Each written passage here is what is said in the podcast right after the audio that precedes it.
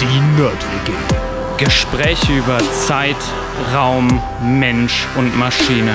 Also schnappt euch euer Handtuch. Haltet den Daumen raus. Und natürlich das Wichtigste, keine, Panik. Ey, Matthias, kannst du mal gerade gucken, ob meine Haare auf sieht super aus. Wir sind schon dran. Äh, hallo Universum. Hallo Universum. Sieht super aus, keine Sorge. Danke, danke. Ja, da sind wir wieder. Ähm, heute, wir sind irgendwie ein bisschen komisch drauf. Macht nichts, ist auch Naja, mal gut. Ja. Ähm, ja, wir wollten heute, wie eben schon gesagt, ein bisschen über persönliche Probleme. nee, genau. Ja, worum ging es letzte Woche? Äh, letzte Woche ging es ums Grand Tech-Szenario, ähm, was, was ich vor einem Jahr oder so gefunden habe in der Nature. Ähm, ja, grob geht es darum, warum unser Sonnensystem so aussieht, wie es aussieht, warum die Erde und der Mars äh, so kleine Gesteinsplaneten sind und es nicht diese ähm, Supererden gibt, die es sonst auch in anderen Universen gibt, also die deutlich größer, größer sind, so ungefähr achtfache Masse der unserer Erde. Genau, dann ging es ein bisschen darum, ähm, ja, warum vielleicht auch Wasser auf der Erde ist und wie es dazu kam. Ja, und im Endeffekt haben wir deshalb gesprochen über Saturn und Jupiter und deren Tanz einmal Richtung Sonne und dann wieder zurück. Wer mehr hören will, der sollte einfach in die letzte Episode reinhören, glaube ich. Und an der Stelle reicht es, glaube ich, auch schon, ne? als Zusammenfassung von, von letzter Folge. Sehr schön. Und damit, ähm, ja, the mic is again yours. Und ähm, ja, ich bin super gespannt. Mal gucken, worum es heute geht. Okay. Äh, ich dachte mir, wir fangen noch mal damit an, äh, so ein ganz kleines Gedankenexperiment zu machen, wir zwei. Geil. Äh, und dann stell dir mal vor, wir haben es geschafft. Ja? Also wir sitzen ganz entspannt auf unserer Weltraumtankstelle. Ja? Der letzte ist gerade tatsächlich raus, hat noch einmal hier den Tobacco 13 äh, Universe sich geholt und äh, einmal die Säule 3. Ja? Ja. Und wir machen Mittagspause. Ja? Ist ja schon mal sehr entspannt. So, und jetzt entscheiden wir uns gut, wir machen noch einen kleinen Weltraumspaziergang äh, und werfen mal noch ein paar Bälle draußen. Einfach um irgendwie mal wieder ein bisschen Kopf Okay. freizukriegen. Ne? So. Äh, Das heißt, wir ziehen also unsere Raumanzüge an, nehmen unsere Glücksbowlingkugel mit, mit der wir immer dann rumschmeißen, ist ja klar, ne? Äh, Und fangen dann an, jetzt uns die Kugel immer wieder so gegenseitig hin und her zu werfen. Das heißt, was machen wir? Äh, Wir schleudern also echt die Kugel jetzt immer so von einem zum anderen und fangen sie wieder auf. Das heißt also, was passiert mit der Kugel? Die wird immer wieder beschleunigt, abgebremst, beschleunigt, abgebremst, ist ja klar, ne? So. Die Frage, die ich jetzt aber dann dazu stellen will, so als kleine Einleitung, ist, was passiert jetzt dabei mit uns? Das heißt, wie bewegen wir uns jetzt dann an der Stelle? Bleiben wir an der gleichen Stelle? Was, was ist da Wo los? befinden Da- wir uns jetzt so? Wir sind im- einfach im im freien Raum, Raum, einfach im im freien, freien Raum. so und hier geht es jetzt noch nicht um das Warum, sondern erstmal nur, was passiert. Mit uns. Mit uns, genau. Wenn wir uns immer wieder diese Kugel hin und her schmeißen. Kommt drauf an, wo wir uns da befinden in dem Raum. Also ist das jetzt noch in der Umlaufbahn der Erde oder also in du könntest, wir könnten uns ja zum Beispiel in einer stabilen Umlaufbahn um die Erde befinden. Ja, sagen wir, wir sind ruhig noch ein Stück weiter draußen. Wir haben wirklich Okay. kaum Einflüsse von außen. Kaum Einflüsse. Ja, dann, äh, was würde passieren? Also in dem Moment, wo ich äh, die Kugel stoße oder werfe, ähm, wirkt natürlich auch eine Kraft auf mich von der Kugel auf mich. Ist natürlich deutlich kleiner als die Kraft, die ich auf die Kugel auswirke, aber Die, Genau. Kra die Kraft ist die gleiche. Die Kra- äh, ja, ich aber- wollte gerade sagen, genau, das die war Kraft jetzt ist wieder eigentlich falsch, die ne? gleiche. Ja, ja, genau, genau. Aber trotzdem, du hast, du hast recht. genau, also ich bewege mich eigentlich auch gleichzeitig äh, weg von der Kugel. Genau, du bewegst dich weg von der Kugel, während du die Kugel wieder zu mir schmeißt. Das heißt, wir würden uns immer weiter voneinander entfernen. Genau. Ich meine, Mhm. zum Glück Mit haben jedem wir ja, Wurf eigentlich. Mit jedem Wurf, genau, zum Glück. Und eigentlich auch mit jedem Mal fangen wieder, ne? Weil wir nehmen ja auch wieder Energie aus der Kugel raus, ähm, während Ja. wir die fangen und die abbremsen und das ist ja dann auch wieder das Gleiche. Aber genau darauf wollte ich im Endeffekt hinaus. Das war so das Experiment, weil auf der Erde ist das ja nicht so. Wenn wir jetzt auf der Erde hier, gut, also ein, einerseits würden wir schwitzen, wenn wir eine Bowlingkugel hin und her schmeißen würden, Mhm. aber andererseits stehen wir halt auf der Erde und da wirken noch ein paar mehr Kräfte. Äh, und dann würden wir eben dadurch, dass wir uns quasi an der Erde festhalten, beziehungsweise da passiert noch ein bisschen mehr, ähm, uns nicht auf der Erde zumindest relativ zur Erddrehung äh, nicht bewegen, wenn wir die Kugel jetzt hin und her schmeißen würden. Genau. Darum soll es heute so ein bisschen gehen. Ähm, warum ist das interessant? Weil äh, wir wollen am Ende so ein bisschen die Frage beantworten, wie schafft es denn eigentlich so ein Space Shuttle dann nachher im Weltall zu beschleunigen? Und da steckt ja genau dieser Effekt hinter, über den wir gerade schon gesprochen haben. Und deswegen machen wir heute folgendes: Wir machen nochmal einen kleinen Recap, eine kleine Wiederholung zu den Newtonschen Axiomen, weil die brauchen wir Gehst dafür. du auch zufällig, warte mal, wie war das noch? Wenn du ein. Ah, krieg ich das jetzt zusammen? Es ist tatsächlich eigentlich auch, glaube ich, gar nicht so geschickt, das Space Shuttle quasi einfach gerade aus der Umlaufbahn raus zu manövrieren, ne? Wie ist das? Wenn ich jetzt einfach weg beschleunige von einem Planeten, gibt es da nicht irgendwie so ein so ein, so ein Effekt auch, dass ich mich gleichzeitig trotzdem auf dem Planeten zubewege oder irgendwie sowas? Äh, ich weiß nicht genau, was du jetzt meinst, aber du kannst natürlich theoretisch die verschiedenen Anziehungskräfte irgendwie noch nutzen. Es gibt ja auch immer dieses, dieses Slingshots, die man macht, ja, man okay, kurz ja, in das- Umlaufbahn reingeht und wieder raus und sowas. Ja, ne? ja. Äh, an der Stelle weiß ich jetzt nicht genau, was du meinst. Aber Aber ich meine, da gibt es irgendwas. Da, äh, das, kann gut sein, das kann gut sein, dass da irgendwo ein Einfluss noch ist. Äh, Gehe ich tatsächlich heute aber nicht Okay. drauf ein. Ja. Äh, Es geht eher nur einfach so generell um dieses Grundprinzip, was machen wir da? Ähm, Das heißt also genau, wir machen erst noch ein bisschen Newtonsche Axiome nochmal als Wiederholung. Ähm, Dann gucken wir uns mal an, wie funktioniert denn Fliegen so vom Vortrieb her zumindest äh, auf der Erde. Also ne, zum Beispiel mit einem Propeller oder dann eigentlich, wie wir es Mhm. heute überall machen, mit so einem Strahltriebwerk. Und dann gucken wir mal noch auf so ein Raketentriebwerk drauf, Okay. was da so ungefähr Ja. Okay, und damit, denke ich mal, hüpfen wir sofort rein ähm, mit den Newtonschen Axiomen. Äh, du hast das auch schon mal erzählt, der Newton äh, hat ja in England gelebt von 1643 bis 1727 und dann mit 44 dieses geniale äh, Buch oder die geniale Veröffentlichung gehabt, nämlich die Principia Mathematica oder Principia Mathematica. glaube ich, ja. Genau, äh, in denen er eben auch unter anderem drei Prinzipien zur Bewegung der Körper aufstellt. Und das sind eben diese drei Newtonschen Axiome bzw. Prinzipien, die er da aufgestellt hat. Das erste, das Trägheitsprinzip, was Ja. erstmal nichts anderes sagt, als ein Körper hält eben seinen Bewegungszustand bei, solange keine Kraft auf ihn wirkt oder eben die Summe aller Kräfte, die auf ihn wirken, sich ausgleichen, also dass die Gesamtkraft dann gleich null ist. was Im heißt das? Gegensatz zu Aristoteles steht, ne? Das hatten wir ja auch gelernt. Das hatten wir auch schon gesagt, genau. Ähm, was dann erstmal nur heißt, die Geschwindigkeit ändert sich jetzt nicht. Ne? Also das ist jetzt genau das, was wir hier hatten. Äh, wenn eine Rakete im Weltraum unterwegs ist oder auch von mir aus auch die Bowlingkugel im Weltraum unterwe unterwegs ist, wenn wir die einmal auf eine gewisse Geschwindigkeit beschleunigt haben, dann würde die jetzt nicht von selber langsamer werden, sondern fliegt eben mit konstanter Geschwindigkeit oder wenn sie stehen würde, würde sie auch stehen bleiben, solange eben keine äußeren Kräfte darauf wirken. Das kann man sich alles gut vorstellen. Genau, im Vakuum im Prinzip. Genau, im, im leeren Raum nennen wir das Ja. jetzt mal, ist das halt so. Ähm, Jetzt auf der Erde ist es natürlich ein bisschen anders. Wenn ich jetzt mit dem Fahrrad oder mit dem Auto unterwegs bin, von mir aus auch mit dem Flugzeug, dann äh, klar, da wirken halt eben Kräfte. Deswegen ist es so, dass ich beim Auto kontinuierlich Gas geben muss oder beim Fahrrad kontinuierlich in die Pedale treten muss, damit ich immer weiter vorankomme. Das liegt aber halt wirklich daran, es sind Reibungskräfte, die wirken. Das hängt damit zusammen, dass eben die Erdanziehungskraft wirkt und alles auf die Erde draufzieht. Wir dann eben entweder in Berühr- Berührung stehen mit der Erdoberfläche und dann die Reibung wirkt. Zusätzlich der Luftwiderstand ist natürlich auch noch sowas, eben kein Vakuum, sondern ist die Luft drumherum und dann wirkt da eben die Luft auch noch auf unser Auto, Fahrrad, Flugzeug und so weiter mit ein. Deswegen ist das da eben nicht so und wir müssen kontinuierlich eben wieder Energie zuführen, um uns auch weiter fortzubewegen mit konstanter Geschwindigkeit. Genau. Genau. Ähm, und was man jetzt dazu auch noch sagen kann, ist, es gibt jetzt diesen Begriff eben der Trägheit, deswegen Trägheitsprinzip. Und je höher die Masse von so einem Objekt ist, desto höher nennen wir dann auch die Trägheit. Also Masse ist ein, eine Möglichkeit, die Trägheit halt zu beschreiben. Ähm, und das heißt dann an der Stelle, ich brauche eben mehr Kraft, um dieselbe Beschleunigung zu erreichen, beziehungsweise also den Bewegungszustand irgendwie zu verändern, zum Beispiel auch aus einer Ruhelage rauszukommen. Äh, Und das ist im Endeffekt schon fast dann auch das, was das Aktionsprinzip, dieses zweite Axiom dann beschreibt. Ähm, Um diese Bewegung eines Körpers jetzt eben zu verändern, muss ich natürlich eine Kraft aufwenden. Ich habe jetzt also quasi den Satz einfach nur rumgedreht, ganz grob gesagt. Das heißt also, die Ursache von so einer Bewegungs- oder Geschwindigkeitsänderung sind immer irgendwelche Kräfte, die wirken. Ja? Kraft hat dabei auch immer eine Richtung, das sollte man nicht vergessen. Das heißt also, je nachdem, in welche Richtung diese Kraft jetzt wirkt, kann ich etwas, einen Körper beschleunigen, einen Körper ablenken ähm, oder eben auch abbremsen, je nachdem, wie gesagt, wie die Richtung da aussieht. Ähm, das heißt, es ist auch immer eine gerichtete Größe. Äh, hier vielleicht das Beispiel, wo wir jetzt unsere Surfskates alle gekauft haben. äh, zum Beispiel das Skateboard, wenn ich das irgendwo stehen habe, wenn ich da jetzt natürlich mit dem Fuß einmal gegenstoße, fängt das an zu rollen. Äh, alles ganz klar, ne? Also kann man sich ganz einfach vorstellen. Ähm, oder wenn ich das bergab irgendwo abstelle, rollt es ja auch von selber. Aber auch da wirkt eine Kraft. Da wirkt nämlich jetzt dann die Schwerkraft auch in Bewegungsrichtung, zumindest zu einem Teil. Und deswegen fällt, fängt eben dann auch das Skateboard an der Stelle an zu rollen. So, und was steckt jetzt dahinter? Welche Gleichung steckt dahinter und womit kann man sich das super einfach auch im Kopf eigentlich immer vorstellen? Nämlich die Kraft ist nichts anderes als Masse mal Beschleunigung. Und das kennen wir auch immer, die Erdanziehungskraft beschreiben wir ja auch immer mit Masse eines Körpers mal diesem G oft als Formelzeichen mal eben der Beschleunigungskraft, die eben hier bei uns auf der Erde dann wirkt. Genau. So. Erdanziehung. Genau. Und gleichzeitig bedeutet das aber auch, wenn jetzt die Kraft gleich Masse mal Beschleunigung ist, ist ja auch die Beschleunigung gleich Kraft durch Masse. Jetzt fängt er an, hier Formeln umzuformen. Aber eigentlich, aber es ist Ja, ja, ja. klar, ne? Und was bedeutet das also jetzt? Ähm, die Beschleunigung wird größer, je größer die Kraft wird.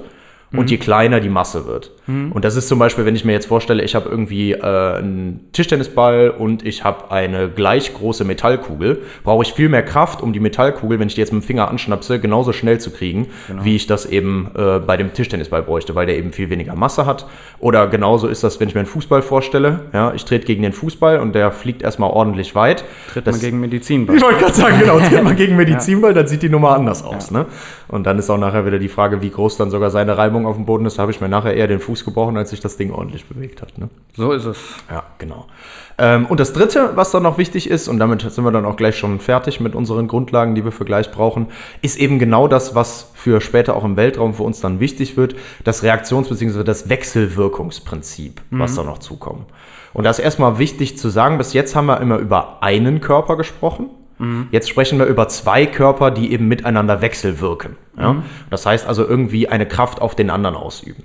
Und das sagt jetzt aus, und das ist genau dieses Aktio gleich Reaktio, wie man das eben dann kennt, dass also jede Kraft, die ein Körper auf einen anderen auswirkt, auch immer eine Gegenkraft verursacht. Das war das Beispiel, was du eben gebracht hast, mit ähm, im luftleeren Raum quasi ähm, eine Bowlingkugel ähm, stoßen oder einen Ball werfen. Ne? Genau. Also das wirkt auch eine Kraft auf denjenigen aus, der die stößt oder wirft. Genau, und zwar genau die gleiche Kraft. Ne? Ist, ja- wir haben jetzt nur gerade schon gelernt, also Beschleunigung ist abhängig von der Kraft und der Masse.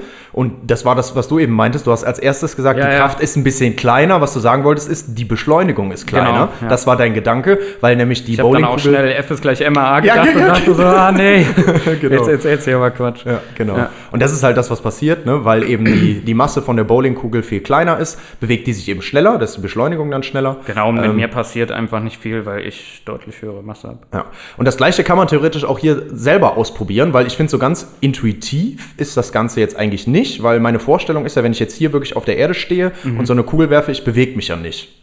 Theoretisch ist passiert aber genau das Gleiche. Ich bringe trotzdem auch eine Kraft auf die Erde auf, und zwar die gleiche Kraft, die ich aufbringe, um den Ball wegzubewegen. So. Und warum merke ich das jetzt nicht? Warum fühlt sich das für mich nicht so an? Eigentlich merke ich das schon, weil ich muss mich irgendwie fester in den Boden drücken. Also da passiert schon was.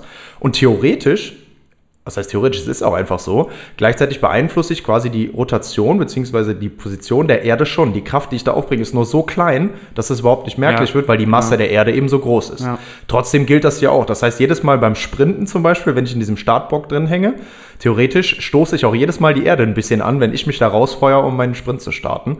Nur, wie gesagt, weil eben die Kraft so groß ist, merkt man das an der Stelle nicht und für uns auch irgendwie gar nicht klar. Deswegen vielleicht nicht so ganz intuitiv wie die zwei äh, Prinzipien davor. Trotzdem gilt das aber überall. Ja. Man kann das auch, jetzt, wenn man ist jetzt schwer, irgendwo sich in den Weltraum zu setzen, ausprobieren. Wenn man ein Skateboard oder sowas hat, wo man sich draufsetzen kann und dann irgendwas Schweres, zum Beispiel ein Medizinball. Wirft, wirst du Setz sehen. dich da Ja, drauf, genau. wirf Ja, das, ein Ding gutes- das und dann fängt Idee. Mhm. das auch ein bisschen an zurückzurollen, das Skateboard. Daran kann man das so ein bisschen merken, dass das eigentlich so ist. Ja. Dass also immer zu jeder Kraft eine Gegenkraft gehört, Mhm. wenn wir jetzt über zwei Körper sprechen, wo dann Kräfte miteinander wechselwirken. Wechselwirkung. Genau, richtig. Ähm, und äh, eine Sache war, achso, ein super gutes Beispiel ist auch noch, das wollte ich noch sagen, äh, einen Schuss aus einem Gewehr abfeuern. Ja, wenn das nicht so wäre, Rückschlag. genau, Mhm. wenn das nicht so wäre, gäbe es auch keinen Rückstoß. Tatsächlich. Ne? Also damit kann man das schon sehen, auch wenn das nicht überall vielleicht immer so ganz, ganz eindeutig ist. So, und ich denke, damit sind wir erstmal ganz gut gerüstet, Genau. um jetzt reinzugehen und uns zu überlegen, welche Möglichkeiten haben wir denn tatsächlich, wenn wir jetzt fliegen wollen, ja, uns fortzubewegen. Und wie gesagt, ich dachte mir, wir gucken erstmal ein bisschen, wie machen wir das dann auf der Erde, um dann noch zu überlegen, okay, wir nutzen eigentlich dann ja das gleiche Prinzip wieder auch im Weltraum, nur wir haben ein paar mehr Schwierigkeiten, weil vor allem zum Beispiel keine Luft vorhanden ist, sondern wir eben Ich würde sagen, also beim Fliegen nutzt man ja schon viel die Luftströmung auch aus. Und, Ja, genau. Ja. Also ich brauche erstmal eine Beschleunigung und eine gewisse Geschwindigkeit, um hoch genug zu kommen. Also ich brauche einen ja, Antrieb. Genau, genau, auf jeden Fall. Punkt 1. Ja, das ist Dann Punkt kann ich eins. aber irgendwann anfangen, man kennt es ja von den Segelflugzeugen, quasi die verschiedenen Luftströme auszunutzen. Mhm, genau. Und das liegt ja dann nachher an der besonderen Form der Tragflächen. Die sind nämlich so geformt, dass die Anströmung der Luft auch dazu führt, dass das Flugzeug nach oben gedrückt wird. Das liegt an der Form. Das ist ja zum Beispiel auch das, was Windenergie äh, von den Windrädern die Flügel ausnutzen, ne? um eben der Wind, der von vorne anströmt, das Ganze in eine Drehbewegung umzuwandeln und dann diese Drehbewegung zu nutzen, um Energie zu erzeugen. Genau, du brauchst halt nur sowas wie ein Flügel, das quasi Genau, du brauchst diese den Form, Auftrieb genau, du brauchst diese Ja. Form, um diesen Auftrieb zu erzeugen. Ähm, da wollen wir aber gar nicht ins Detail gehen. Uns interessiert ja jetzt eher die, dieser Schub, die, die Ja. Bewegung, die wir nach vorne haben. Und das Einfachste, wie das ja auch ganz am Anfang gemacht wurde dann beim Fliegen, ist natürlich der Propeller. Und der macht da jetzt natürlich erstmal irgendwie wieder was ähnliches. Ne? Also ähm, der Propeller dreht sich erstmal. Und ich will jetzt diese Drehbewegung, die ich zum Beispiel mit einem Motor erzeuge, das kann natürlich elektrisch sein, das war früher jetzt natürlich immer ein Benzin- oder ein Dieselmotor. Ähm, mittlerweile überlegt man das ja auch elektrisch zu machen, ne, mit Brennstoffzellen, wo ich dann Wasserstoff mit drin habe und so. Da gibt es ganz viel Forschung auch in dem Bereich. Ähm, aber wenn ich das habe, will ich eben jetzt aus dieser Drehbewegung von dem Propeller auch irgendwie wieder einen Schub nach vorne erzeugen, also eine Vortriebskraft. Und damit ich auch erstmal, wenn ich auf der Erde bin, nach vorne komme und dann nachher mit genug Luftströmung diesen Effekt ausnutzen kann, diesen Auftrieb, damit ich mich nach oben bewege. So. Äh, Propeller aus dem Lateinischen heißt übrigens auch nach vorne Zieher. Propellus? Ich, ich weiß nicht genau, wie das lateinische Wort ist, aber so von der Wortherkunft her. Ja, wahrscheinlich, wahrscheinlich sowas. Ja. Also der nach vorne Zieher. Geil. Ich, ich kann den ja theoretisch auch nach hinten, bei diesen Luftkissenbooten habe ich den Mhm. ja hinten, dann muss der einen Druck aufbauen, meistens ist er aber ja vorne ne, und zieht dann quasi Mhm. ne, das Flugzeug hinter sich her, sage ich mal. Ähm, das ist ja erstmal auch eigentlich nichts anderes als ein Ventilator. Ne? Also irgendwie wird da Luft geschaufelt und Luft bewegt. Ja. Und dann kann ich eben jetzt dieses Aktio gleich Reaktio benutzen. Dadurch, dass ich eben eine Kraft auf die Luft ausübe, dadurch bewegt sich ja die Luft, wirkt auch wieder die Kraft auf den Propeller und zwar jetzt genau in meiner Schubrichtung. Ja. Das heißt, auch von dem Propeller, die Schaufeln sind genauso angeordnet, auch selbst bei dem kleinen Windrad, was ich bei mir in den Garten reinstelle, weil es mir nur zeigen soll, ob Wind weht oder nicht, ist es ja genau das. Ja. Ne? Nur eben andersrum jetzt. Ich drehe das an und erzeuge damit dann eben diese Kraft und das treibt mich eben nach vorne. So, das heißt also, der Propeller verdrängt irgendwie die Luft. Es entsteht diese Wechselwirkung ähm, und dadurch habe ich eben eine Fortbewegungskraft, eine Schubkraft in die Richtung, wo ich halt hin will. Das ist erstmal das Prinzip. So. Äh, Das gleiche passiert natürlich auch im Wasser. Die Dinger sind ein bisschen anders geformt, weil Wasser sich halt anders verhält. Aber das ist ja genau das gleiche Prinzip. Ich verdränge das Wasser, dadurch äh, übe ich eine Kraft auf das Wasser aus. Die Gegenkraft ist die Kraft wieder auf den Propeller. Das ist, der Propeller ist mit meinem, oder die, äh, wie nennt man das? Schaufel oder was dann beim Schiff, ne? Die, nee, Schiffsschraube. Schiffsschraube So. meinst du? Ich dachte Ja. gerade, was meint er? Nee, Ja, es Schiffsschraube. gibt, gibt ja tatsächlich auch wie so Schauf. Also, Äh, äh, Schaufelrad, Schaufeln ja, da, Schaufelraddampfer von früher. Schaufelräder. Ja, ja, genau, stimmt. ja, deswegen ja. dachte ich gerade. Ja. Nee, aber das ist ja nochmal, äh, ja gut, ist auch ähnlich, ja. Ähm, und äh, genau, dadurch, dadurch bewege ich mich dann halt nach vorne, weil eben das dann wieder mit meinem Schiff verbunden ist. Genauso passiert das halt auch dann in der Luft, erstmal wenn es nur um die Bewegung nach vorne geht. So. Ähm, jetzt ist aber das Problem natürlich, wenn ich so einen Propeller im Weltraum verwenden wollen würde, ich habe keine Luft, die ich schaufeln kann. Wir sind im Vakuum, ja, zumindest also im fast leeren Raum. Ähm, und dementsprechend fehlt mir dieses Medium, mit dem ich Ja. da wechselwirken kann. Das heißt also, einen Propeller könnte ich zwar irgendwie also laufen lassen im Weltall, aber mein Shuttle würde sich nicht bewegen, wenn ich das machen würde, weil das bringt mir gar nichts. Der würde irgendwann durchdrehen, weil da keine Kraft gegenwirkt und dann ist er wahrscheinlich kaputt.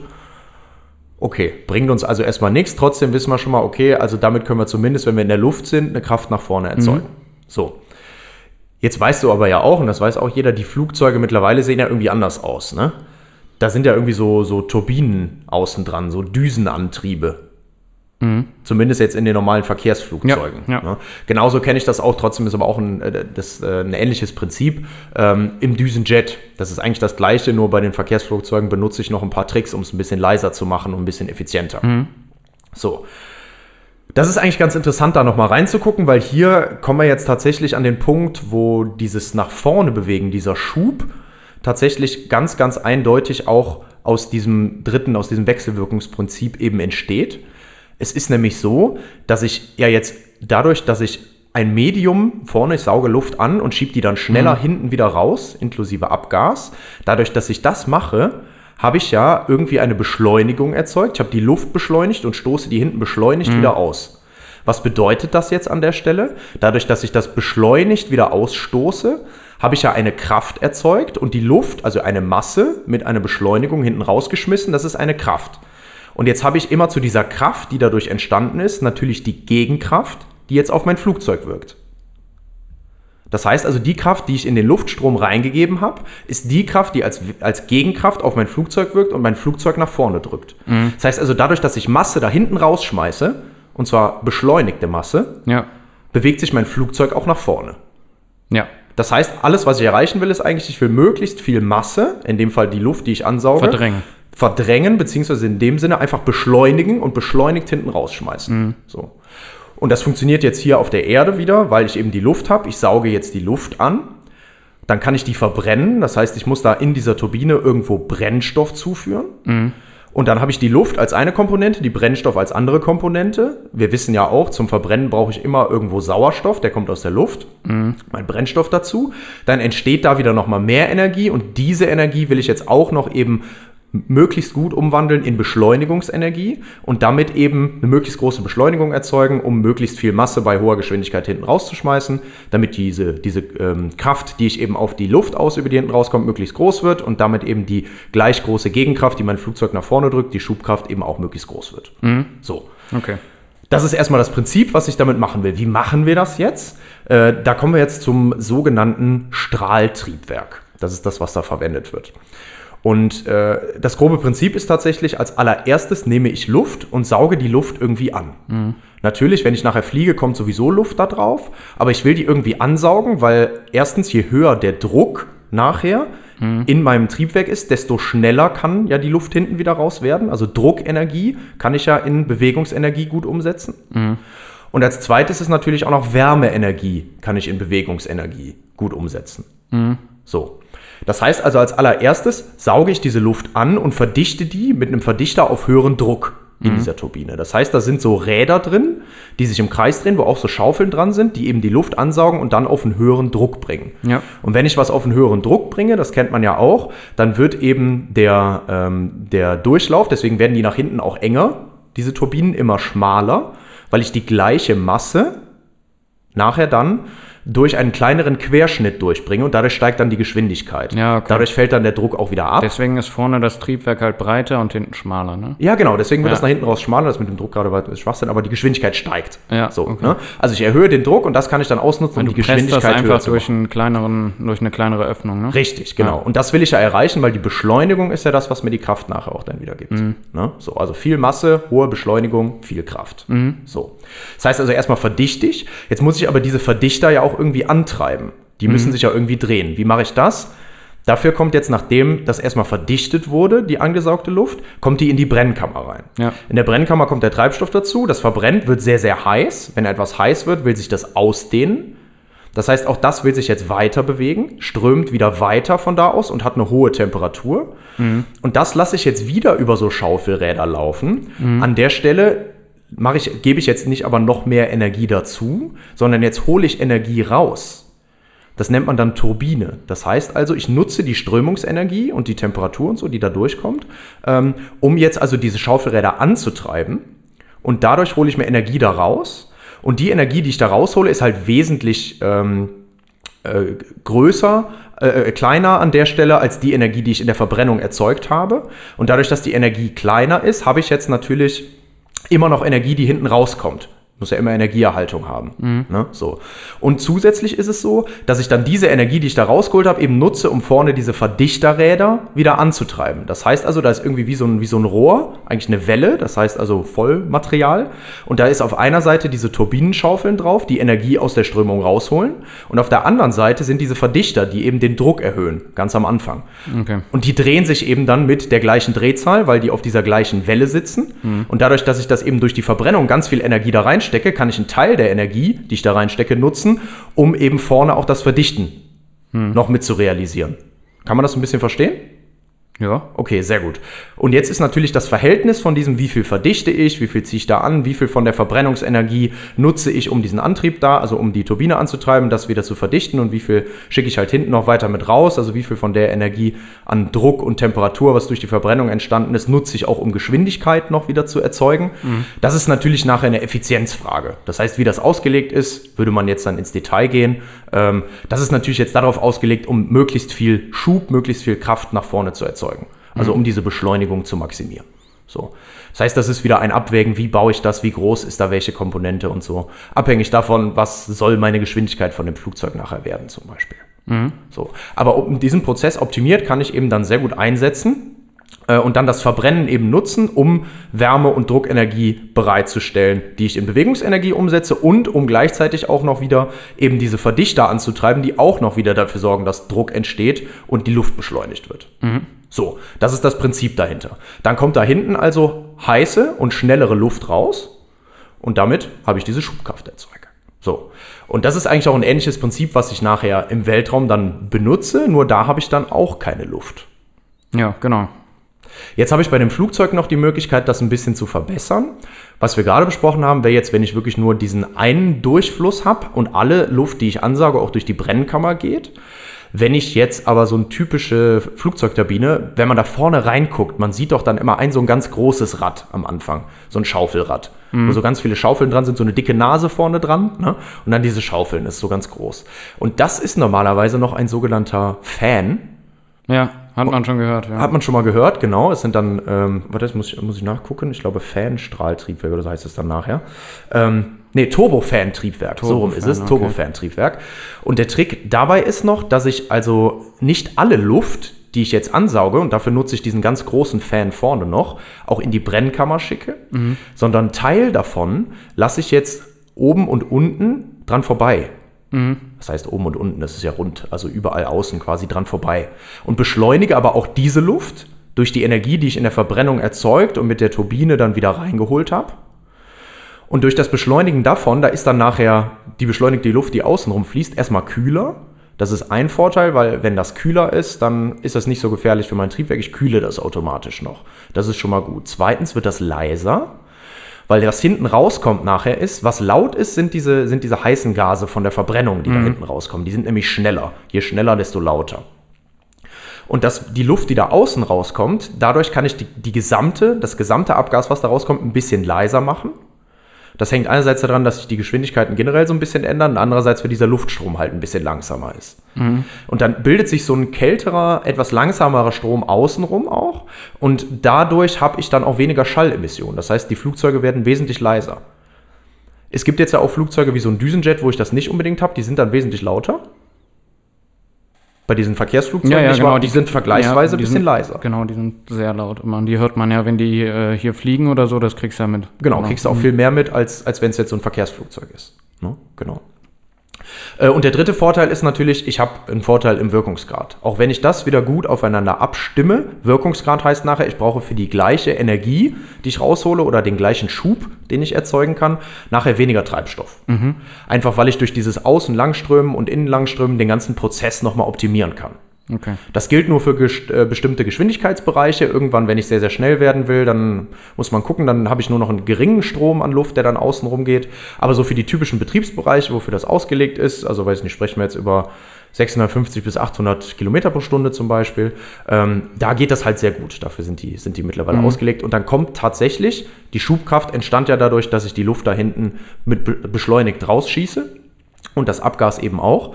Ähm, 80 Prozent von dieser Schubenergie kommen dann tatsächlich aus, dem, aus der Luft, die vorbeigeströmt ist mhm. und nicht aus dem, was in der Mitte geströmt ist. Also man sieht, wie sinnvoll und wie gut dieser Effekt dann an der Stelle ist. Mhm. Ja.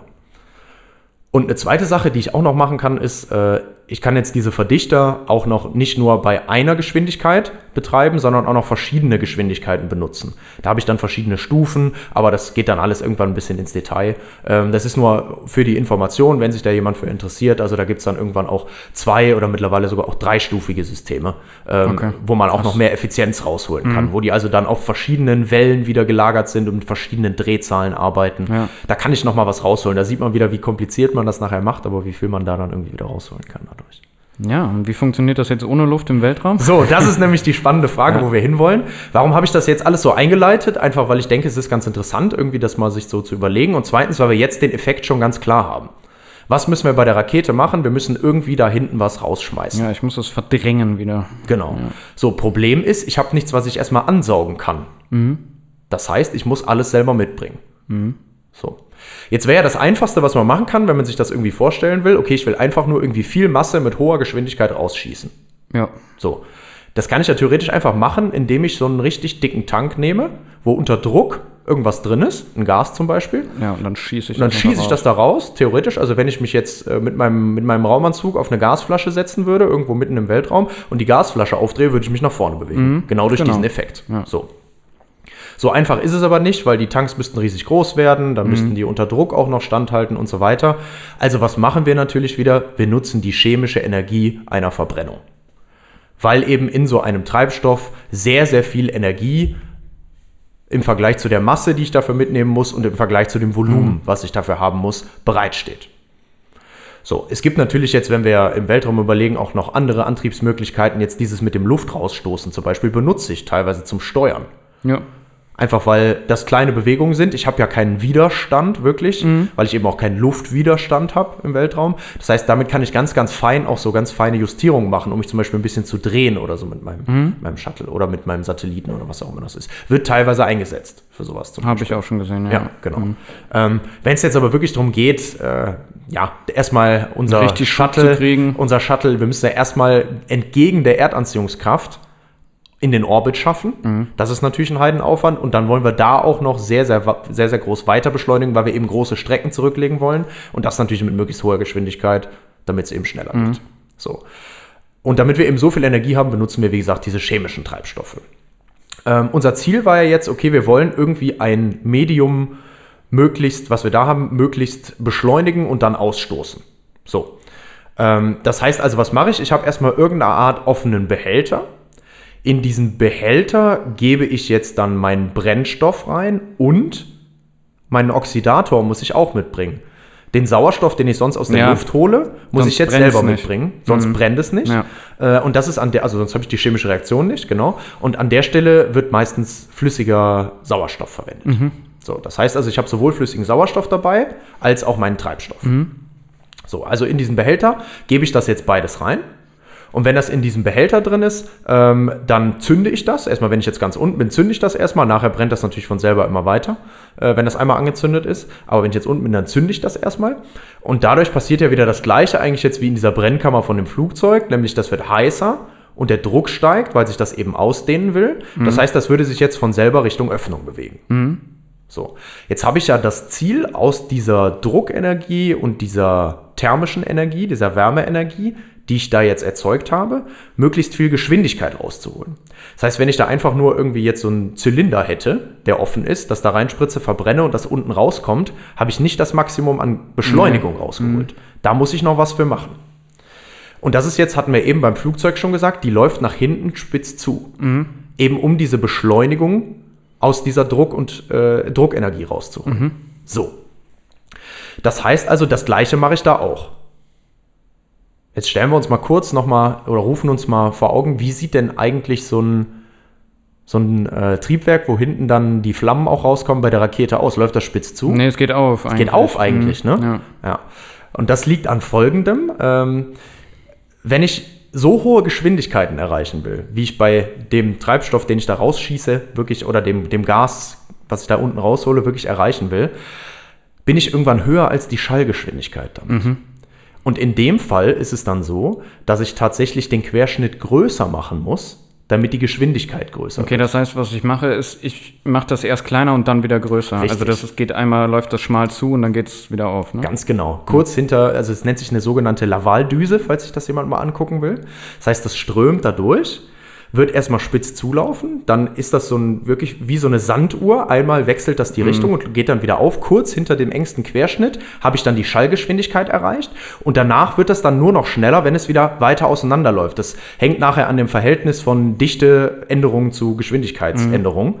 Ähm, und weil sich das eben nachdem die Schallgeschwindigkeit überschritten ist, ändert, wie das ist, muss ich auseinanderlaufen. Äh, und dann kann man sagen, in dem Bereich ist es grob so, dass quasi dann Wärmeenergie in Bewegungsenergie umgesetzt wird. Das kennt man ja auch, ähm, wenn man so eine, so eine Turbine zum Beispiel hat, wo man dann auch sowas ja dann mitmacht. So, ja. Das heißt also, da muss wieder, und deswegen laufen die nach außen dann wieder Ja, okay. breiter auseinander, weil ich eben größer werde als die Schallgeschwindigkeit. Wie gesagt, wer das, wen das noch mehr interessiert, der kann gerne auch mal nach Lavaldüse googeln. Ähm, da kann man sich das auch mal angucken, wie das tatsächlich aussieht. So, und damit erreiche ich also, dass ich das, was ich da an Treibstoff hatte, ähm, möglichst gut umsetzen kann, die Wärme- und Druckenergie, die ich da rausgeholt habe, eben in Bewegungsenergie. So. Ähm, und jetzt ist das Witzige ja eigentlich auch dabei, wenn wir jetzt ganz beim Start sind, wirkt ja dann unsere Erdanziehungskraft auf die Rakete und die ist ja ganz schön schwer, weil da ist sehr viel Treibstoff drin in dem Moment. Da ist, man kennt das ja auch, diese Space Shuttle Starts, wo dann das Shuttle noch auf einem riesigen Tank sitzt, plus nochmal zwei Raketen außen dran, um überhaupt bis in den Orbit zu kommen. So. Das heißt also, da ist es erstmal so, dass jetzt die Kraft, die nach oben drückt, also die Schubkraft, die entsteht, nur ein ganz klein bisschen größer ist als die Erdanziehung, also die Kraft aus der Erdanziehung, die das Ganze nach unten drückt. Deswegen fängt die ganz langsam erstmal an, nach oben zu steigen, so eine Rakete. Und je mehr Masse das Ganze jetzt aber verliert, Ja, desto schneller geht's. desto schneller geht's, weil die Beschleunigung immer größer werden kann und weil natürlich auch mit kleinerer Masse die Erdanziehungskraft, die dann daraus resultiert, eben kleiner wird. Ne? So. Das heißt also, deswegen werden wir immer schneller und fangen mit ganz kleinen Werten an und landen dann irgendwann bei 3G, 4 und so weiter und so fort und werden dann immer schneller, bis wir dann sogar so weit sind, dass wir eben den Orbit erreicht haben und das dann da können und dann noch weiter beschleunigen können. Und das ist natürlich auch der Grund. Also erstens mal wird die Beschleunigung immer größer bei gleichbleibender Schubkraft, weil die Masse kleiner wird, weil weniger Treibstoff da ist. Das ist auch der Grund, warum ich diese Tanks und so dann nachher abwerfe, damit ich noch mehr Masse eben abgeben kann und noch schneller beschleunigen kann. Ja. Und ähm, jetzt ist vielleicht noch eine Frage, die man sich noch stellt. Ähm, okay, das ist ja alles schön und gut, aber irgendwo muss ja jetzt dieser ganze Treibstoff auch noch herkommen. Klar, der kommt aus dem Tank, aber das sind solche Massen an Treibstoff, die ich da reinpumpen muss. Also ich finde allein, wenn man sich das überlegt, dieser Tank, dieser Treibstofftank, ist ja viel, viel größer schon als das Shuttle. Naja, der wird ja auch abgeworfen. Ne? Genau, der wird ja auch abgeworfen. Aber das, solche Massen an Treibstoff brauche ich allein, um in den Orbit halt reinzukommen. Ne? So. Äh, und das muss ja alles irgendwie gefördert werden. Das läuft ja nicht nur dank der Schwerkraft irgendwie schnell genug da rein. Ich muss das ja richtig mit Power irgendwie jetzt auch eben in meine Lavaldüse, in meine Brennkammer und so weiter da reinpressen. Und das ist tatsächlich ein sehr, sehr großes Problem und auch unter anderem einer der Gründe, warum so lange die Raketenantriebe nicht wiederverwendet werden konnten. Weil wir eben keine Materialien hatten, die das aushalten konnten, diese ganzen Bedingungen, um das immer wieder zu benutzen. Oder wenn, dann musste ich da ganz, ganz viel Wartung immer reinstecken. Ich brauche nämlich irgendwo auch sehr, sehr viel Energie, um erstmal Pumpen anzutreiben, um mit diesen Pumpen den Treibstoff da schnell genug reinzufördern. Und da brauche ich natürlich eine Pumpe für meinen Treibstoff und eine Pumpe auch noch für mein Oxidationsmittel, für meinen flüssigen Sauerstoff. Und was ich jetzt dann machen kann, ist, theoretisch könnte man ja sagen, ja gut, die Pumpe kann ich ja elektrisch betreiben. Gab es tatsächlich auch oder gibt es auch tatsächlich diese Anwendung, aber ähm, da ist dann die Last, die ich nachher rausholen kann, nicht groß genug. Ich brauche dann irgendeine Batterie, wo ich den Strom raushole. Da kann ich, glaube ich, nicht mehr als 300 Kilogramm oder so nachher zuladen. Das heißt, das bringt nur was, um so in den unteren Teil vom Orbit nachher reinzukommen und irgendwelche leichten Komponenten nach oben zu bringen. Ansonsten brauche ich wieder die chemische Energie und habe deswegen einen sogenannten Preburner. Das heißt also, ich nutze schon mal einen Teil des Brennstoffs und verbrenne den. Und das ist jetzt auch wieder so ein bisschen ähnlich, wie wir das schon bei dem Flugzeugtriebwerk hatten, deswegen passte das auch gut. Nutze also diese Verbrennungsenergie in der Turbine, um damit wieder etwas zu drehen. Und das, das, was sich dreht, nutze ich dann auf der anderen Seite, um eben die Förderung anzutreiben und dann eben den Treibstoff rauszusaugen aus meinem Treibstofftank und den, das, den äh, flüssigen Sauerstoff aus meinem Sauerstofftank. So. Und das klappt eben nur, weil ich so viel Energie brauche, indem ich das mache. Jetzt entstehen dabei aber auch wieder Probleme. Warum? Wenn ich das jetzt verbrenne, entsteht dabei ja, also ich verbrauche ja schon einen Teil der thermischen Energie. Am liebsten würde ich ja jetzt dann das, was da rauskommt nach dem Verbrennen in dem Preburner, die Energie, die da noch hinten rauskommt, auch noch wieder nutzen. So. Und das könnte man ja, indem man das auch einfach mit in die Brennkammer reingibt und das dann auch mit durch diese Davaldüse läuft und dann mit unten raus. Da gibt es aber einige Probleme. Wenn ich da jetzt mehr Brennstoff als Luft zuführe an der Stelle, nicht Luft, sondern Sauerstoff, dann habe ich sehr viele Partikel, die da rauskommen. Partikel sind immer blöd, weil wenn die durch die Leitungen gehen, die sind einfach was größer, diese Rußpartikel, als, als die ganzen anderen Moleküle. Da entstehen schnell Probleme. Kann ich nicht machen. Andersrum, wenn ich mehr Sauerstoff als Treibstoff hinzugebe, habe ich nachher ein Sauerstoffgemisch mit ein bisschen Abgas dabei. Ja. So, wenn ich das habe, hat das sehr, sehr hohe Temperaturen. Da gab es lange Zeit noch keine Materialien, die das aushalten konnten. So. Das heißt, auch da habe ich ein Problem. Was man meistens dann am Anfang zumindest gemacht hat, ist, man hat diese Verbrennung genommen, wo viele Rußpartikel rauskommen, also mehr Brennstoff als Oxidationsmittel genommen. Ähm, und an der Stelle hat man das aber einfach an der Seite dann rausgepustet. Das heißt, man konnte das nicht zurück wieder in die Brennkammer führen, sondern musste das an der Seite rauspusten. Verliere ich natürlich die Energie. Und da könnte man jetzt auch noch stundenlang, äh, stundenlang tatsächlich drüber sprechen, was man da alles machen konnte. Was ich ganz spannend fand, ist, dass tatsächlich SpaceX und Elon Musk die ja es geschafft haben, Raketen zu bauen, die tatsächlich wiederverwendbar sind mit geringem Wartungsaufwand zwischen den Verwendungsintervallen. Und das liegt daran, dass die ein Verfahren geschafft haben zu entwickeln, wo man tatsächlich ähm, diese Energie, die da noch rauskommt aus diesem Pre-Burner, wieder mit reinführen kann in meine Brennkammer und dann auch meine Lavaldüse, wo das dann hinten nachher rauskommt. Mhm. Und das schaffen die unter anderem, weil die jetzt Methan als Brennstoff benutzen und nicht mehr diesen typischen Kerosin ähnlich, also äh, der ist Flugzeugtreibstoff ähnlich, dieser, dieser Treibstoff. Wasserstoff wurde auch eine Zeit benutzt, ähm, aber Methan hat da einige Vorteile und die benutzen jetzt Methan, das ist ein großer Vorteil. Und einfach, weil sich die Legierungen verbessert haben. Also die haben da ganz stark auch an diesen eine Legierung ist immer was, was ich noch auftrage, auf einen Stahl zum Beispiel. Ähm, und da eben was entwickelt haben, sodass ich auch diesen ganz, ganz heißes, sauerstoffreiches Gemisch dann auch wieder mit durchleiten kann und das dann nachher mit in die Brennkammer geben kann. Und unter anderem deswegen, da gehören natürlich noch ganz viele andere Sachen dazu, besteht da eben die Möglichkeit, die wieder zu verwenden, was vorher kaum möglich war. Äh, und das fand ich eigentlich eine, eine ziemlich, ziemlich spannende Sache, sich das mal so ein bisschen auch, auch anzugucken, mal wieder zu sehen, welche technischen Kniffe da zugeführt haben, dass das überhaupt geht. Und ich dachte erst immer, es liegt vielleicht dran, dass die Raketen dann wieder landen können müssen. Das war ja so das, was man auch in den Medien immer so viel gehört hat. Ja, es ist ein Problem. es ne? ist ein Problem, aber es ist eben nicht das einzige. Also es geht auch ganz viel darum. Ähm, ja, wenn die ganzen Materialien, also wenn da nur Schrott zurückkäme, hättest du ja auch nichts davon, ne? genau, richtig. Ja. Ja. Und deswegen natürlich auch ein Schritt dahin, irgendwie die Raumfahrt irgendwann dann so weit zu bringen, äh, ja, dass wir, dass wir damit auch vielleicht mal zu mehreren Planeten kommen können. Anderer Vorteil von dem Methan ist übrigens, auf dem Mars hätte ich alles zur Verfügung, um neues Methan herzustellen.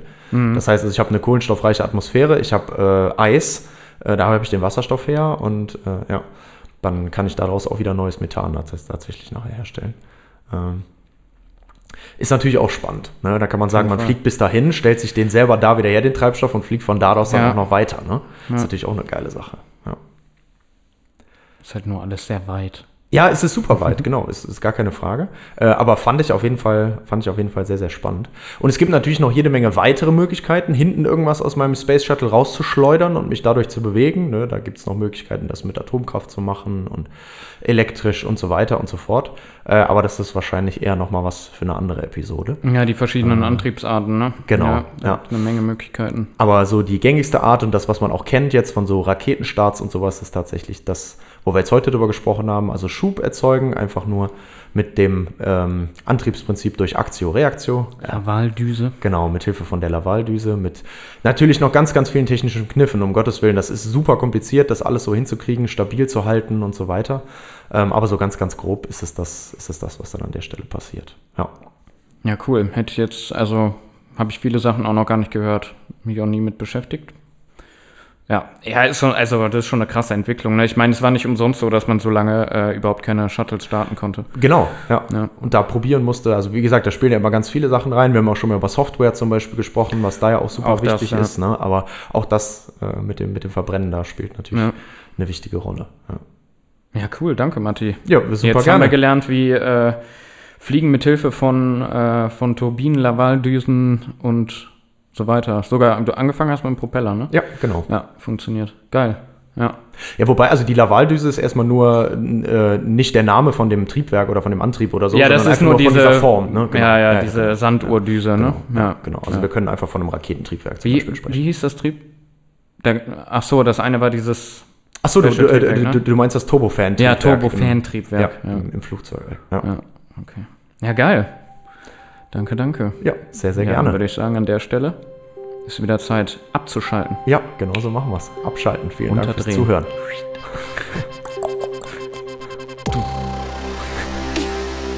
Ja, nice. Krass. Nee, hätte ich jetzt. Äh, also das mit der Luftverdrängung und so weiter, das war mir schon klar bei den Flugzeugen. Genau, Hätte das ich jetzt natürlich auch nicht im Detail gewusst, wie das funktioniert. Aber ähm, ja, irgendwie, wenn man so drüber nachdenkt, klar, muss man da irgendwie eigentlich alles, was man da rausschießt, mitbringen, ne? wenn du äh, luftleeren Raum hast. Genau, ja. Sonst äh, funktioniert das natürlich nicht. Ja, und ich will natürlich nochmal viel mehr Energie. Also ich brauche nochmal viel mehr Energie, die ich bereitstelle. Ne? Ja, ja, klar. Ja. Ja, fand ich auch schon, fand ich auch schon spannend. Aber es ist immer auch ganz interessant zu sehen, ne? ähm, so neue Probleme werden meistens gelöst, indem du alte Sachen nimmst und dann wieder irgendwie anders zusammenbaust, ne? oder verschiedenste Sachen nimmst und die zusammenbaust und dann hast du Normalfall irgendwie noch ein, zwei ich sag mal, neue Erfindungen oder neue Dinge, die du dann benutzt hast. Äh, aber ja, viel kann man eigentlich wiederverwenden und einfach den Zweck so ein bisschen verändern. Ne? Ja, genau. Also ja, klar, man muss auch die Komponenten nehmen, aber die die Idee, ne? Nimmt Ja. man erstmal und geht dann von der Idee halt auch irgendwie weiter. Ne? Ja. Ihr seid ja immer noch da. Können jetzt abschalten, Leute. Ja, jetzt reicht's wirklich. Abschalten, Wochenende genießen. So. Bisschen runterkommen. Bis nächste Woche.